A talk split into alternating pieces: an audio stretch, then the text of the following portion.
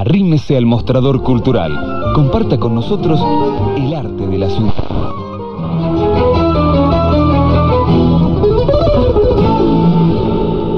Cuando yo llegué al galpón, bueno, yo estaba bastante desconfiado, tengo que confesarlo. Pero dije, bueno, fue a tocar Juanito el Cantor, que es un chico que yo conozco, un amigo del barrio, y me encontré con, justamente con eso, ¿no? Con un grupo de personas, con un proyecto en común emocionalmente mucho. La verdad es que siempre que vengo acá me siento eh, conmovido, ¿no? Porque yo pienso, en mis adentros pienso, estos están locos, pero lo están logrando. Decís que hoy es un día especial. Te vas a poner la ropa más linda que hay y darás una fiesta para ver felices a los que querés. Yo creo que el teatro se nutre de las diferencias, de ser diferentes entre todos. Eso es lo que lo más importante. Entonces me gusta el teatro que yo no hago. Y el que hago lo hago yo, basta. No es que quiero hacer mi teatro. ¿Por qué? Pobrecito. Que haga el suyo. Entonces, dividámonos por las estéticas, seamos diferentes entre nosotros y unámonos por la ética. Pues no hay mejor alimento para el corazón. que la gente se reúne para hacer teatro, para recuperar la identidad cultural, para resistirse frente a la anomia que nos, no- no- no- nos quiere gobernar en el mundo. Porque hay un sector de gente joven que quieren ser haciendo teatro como manifestación de una identidad, de un devenir existencial nuevo. Eso para mí es maravilloso. Lo que me mantiene joven a mí, como me recibieron ayer, lo que hicieron recién, es gratificante. No, no nos gratificamos de muchas cosas. Yo he recibido premios importantes, pero hay cosas que se llaman moleculares, la que pasa cuerpo a cuerpo, que te emocionan y te permiten seguir.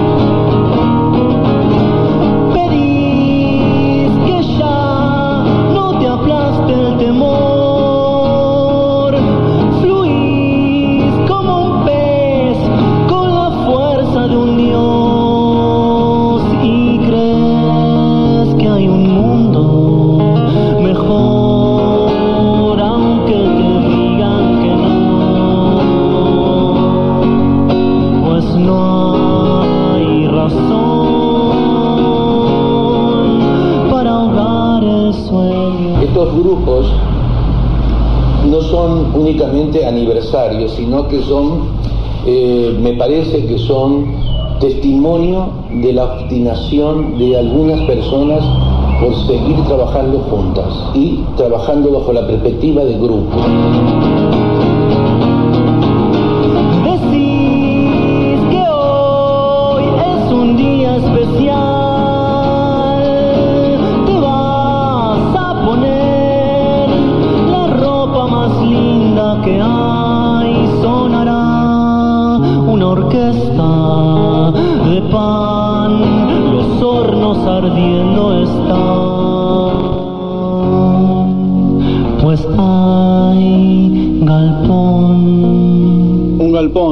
Dice Juanito el Cantor. Ahí pasaban los testimonios de Coafer, de mm, Tato Pavlovsky, ¿eh? también el testimonio de este gran director, el director de uno de los grandes éxitos de esta temporada en Mar del Plata, del equilibrista, estaba ahí en el galpón. Y me falta el último testimonio que no recuerdo de quién era. ¿Vos te acordás, Claudia Lenotti? ¿Cómo estás? Feliz cumpleaños para vos y para toda la gente del Galpón de las Artes.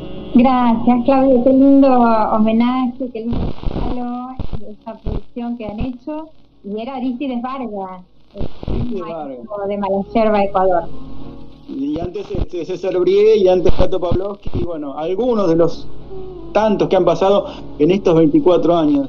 Este galpón que fue mudando de lugar, pero no de espíritu, ¿no? Siempre se mantiene ese espíritu que rescata Aristides Vargas ahí al final del trabajo en grupo. ¿eh? Y también lo que dice Tato Pavlovsky, que, se, que recibió muchos premios a lo largo de su carrera, pero que la recepción, el calor, el contacto, ese contacto molecular del que él habla y que ahora está tan complicado en estos días de pandemia, ese, ese calor, ese contacto lo recibió en el Galpón de las Artes como casi en ningún otro lado. ¿Qué sentís en 24 años de laburo? Mucha emoción, mucha alegría, mucho agradecimiento a la vida eh, por este espacio que me llevó de la mano a conocer otros grupos, estos maestros queridos, eh, que los maestros hayan llegado a la sala, eh, que, desde la sala los hemos podido presentar y conectar y acercar a la comunidad, a otros artistas, a los vecinos, a los espectadores.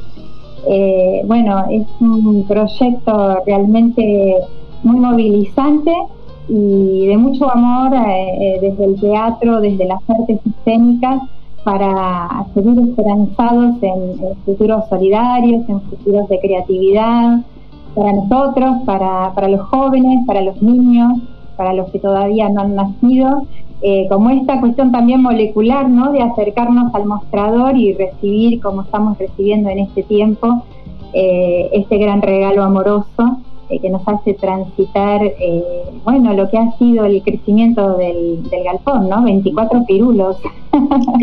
Casi un cuarto de siglo. Qué hermoso, gracias Claudio. ¿Alguna vez se sintieron, como decía Coafuera al principio, que estamos locos haciendo esto, llevando a cabo este proyecto? Eh, sí, ese, ese acercamiento a la locura eh, es un espejo donde poder mirar que, bueno, que los sueños son posibles. Hay que animarse un poquito a, cruzar esa orilla y, animarse a, conocer a la locura desde ese impulso que te da de, de, creer en que, bueno, tus sueños son posibles y son posibles sobre todo cuando lo estás haciendo con otros. Claro. Eh, ¿no? La vida del artista sobre todo y la vida del ser humano es con otros. ¿Cuál fue el momento o los momentos más difíciles de estos 24 años y los más lindos? Dos o tres, supongo que debe haber muchos. Sí, hay un montón. Mira, difícil fue, eh, bueno, eh, la cuestión del espacio, ¿no? Nosotros somos un grupo de teatro que produce obras para niños, obras para adultos y recibe obras de muchos compañeros, pero somos un grupo que gestiona la sala. Y esa es una decisión, porque la sala para nosotros ha sido este tinglado de cobijo, eh, la casa ¿no? de, los artistas, de los músicos, del, del circo, en fin, este, la casa era, eh, era prioridad para nosotros porque era parte del lenguaje de, contarle a la comunidad eh, en un relato de, de, un espacio que pueda contener y que pueda acercarnos. Y bueno, fue difícil, fueron tres espacios. Primero empezamos en Rivadavia y Jujuy, era una antigua cancha de ping-pong abandonada allí atrás del Partido Socialista. Y justamente a veces pensamos ¿no? que esas redes descosidas, esos pedazos de pelotitas que encontramos mientras limpiábamos y reacondicionábamos el espacio, nos marcaba ese horizonte de volver a unir, de volver a tejer.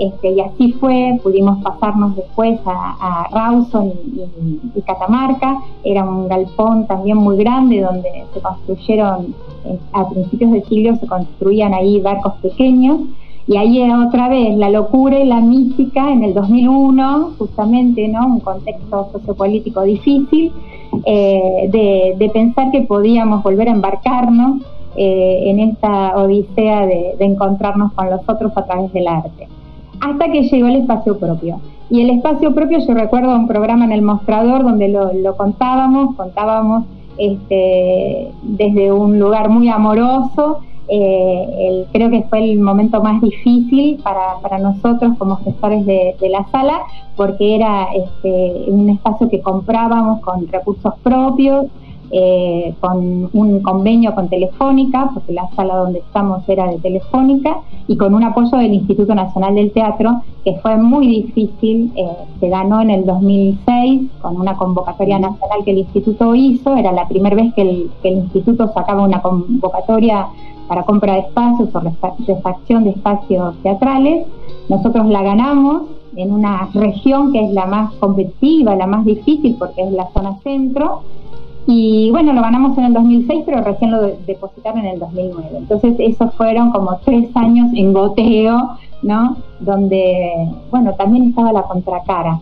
estaba todo el, periodismo, el diario, la radio, acompañándonos, haciendo visible que ahí había algún entuerto que había que solucionar, incluso Rottenberg se acercó y nos apoyó, hizo visible este, esta irregularidad y pudimos este, acceder después de, tres años de espera a que ese subsidio se depositara y poder concretar ese convenio tripartito, ¿no? que era entre la empresa, el, el, apoyo del Estado y los recursos de la sala. Así que bueno, fue levantar el espacio eh, desde, esa, desde ese recorrido, ¿no? donde esa semilla quizás este, más tensionante se enterró, pero bueno, floreció, como hoy si pasan por pasan por la puerta del galpón o, la, recuerdan esa entrada que el galpón tiene, en esta época están floreciendo los girasoles, los mirasoles, que son amarillos y son hermosos y es un, gran eh, matorral que incluso los vecinos, ¿no? Raúl, mi querido vecino, Raúl Mendoza, que le mando un abrazo grande, seguro te está escuchando, nos ayudó con, con este parquizado y eso nos habla así de, de ese florecer, de que desde las, de las peores experiencias cuando uno hace ese trabajo de, de jardinería, eh, puede cultivar eh, grandes esperanzas y proyectos. Claro. Y rumbo a los 25 años, ¿qué proyectos para este año tan difícil para el teatro sobre todo, no? Y estábamos pensando, estábamos pensando para este año un nuevo cruce. Eh, muchos conocen el proyecto Cruzando Fronteras de la Sala, eh, que bueno, justamente ahí están, creo, las, cosas más hermosas, ¿no? Eh, que es este, poder haber recibido, por ejemplo, a Tato, y que Tato llegó en el, en el 2005 y en pleno contexto de Cromañón, y a, a, partir de ahí, de ese contacto personal, porque veníamos conociendo su obra, pero este, como espectadores y como lectores, eh, nunca dejó de acompañarnos es el día de hoy que estamos conectados con su mujer, Susie Evans, y con su querido actor y amigo Eduardo Mis, y, y han venido a la sala, han traído documental de, de Tato, han, han, estado hace dos años con el, eh, los últimos textos de Tato en escena, mm. Teatro leído, y yo pienso en eso, ¿no? En esos hilos invisibles que nos tejen en una permanencia y en una continuidad, que es eso, somos historia, ¿no? Eh, el teatro tiene esta cuestión de, de la historia, que se, las historias que se van tejiendo y que a pesar de que, bueno, algunos no están, están en ausencia, están en presencia en nuestro corazón y en nuestro trabajo. Mm. Eh, me parece este que vamos a hacer un cruce para festejar ¿No? el cumpleaños, eh, pero bueno, lo vamos a postergar un poco eh, en el abrazo presente, pero bueno, lo estamos intentando como ustedes ahora eh, con esta forma ¿no? que tiene la multimedia para poder conectarnos y seguir en claro. Yo lo, lo, decía el otro día cuando este, propusieron la obra cuando Lorena cubrió el galpón, ¿no? Como una celebración. Ustedes han tomado muy bien esas palabras de César Brie de unir los grupos teatrales por la, la, ética, ¿no? Que cada cual tenga su estética, cada cual tenga su forma de hacer teatro ¿eh? y compartirlo, que eso es lo genial. Y sí, mira, el proyecto Cruzando Fronteras este, es una metáfora, no es solamente cruzar la frontera territorial, por la claro. cual pudimos conocer a grupos de México, de Brasil, de Ecuador, en fin, los, la gente que ha llegado también a la sala, poder ir y poder recibir, poder ver el trabajo de los otros y que los otros vean nuestra producción. Vos sabés lo que era, se nos, se nos movían las rodillas cuando lo teníamos ahí a Aristides mirando el, cuando la arena o a César, en fin, bueno, era este todo un intercambio muy movilizante. Eh, pero también son otras barreras, no territoriales, culturales, ¿sí? Y entonces uh -huh. tenemos esta cuestión de que la diversidad, en las estéticas, en la formación, en las experiencias que cada grupo trae, para nosotros es un puente eh, que impulsa y, y refuerza la, la, creatividad, porque siempre en la diferencia crecemos. Así que sí, esas fronteras hay que seguir cruzándolas y hay que trabajar eh, en ese en ese animarse a conocer al diferente, ¿no? Porque uh -huh. nosotros también somos diferentes del otro. Claudia, muchísimas gracias por este contacto con el mostrador eh, desde casa. Te mandamos un abrazo grande, saludos a Mariano, a Moni, bueno, a toda, a toda la gente del Galpón y por muchísimos años más de teatro en Mar del Plata. Bueno, nosotros agradecemos este espacio, mandamos un fuerte abrazo a todos y seguimos trabajando junto a ATRA. Quiero despedirme pidiéndoles a los que puedan hacer un aporte de este bono que ATRA está recogiendo para los artistas y compañeros más necesitados. Si abren Facebook ATRA Sudeste, ahí van a encontrar eh, la posibilidad de acercar su bono solidario. Muchas gracias.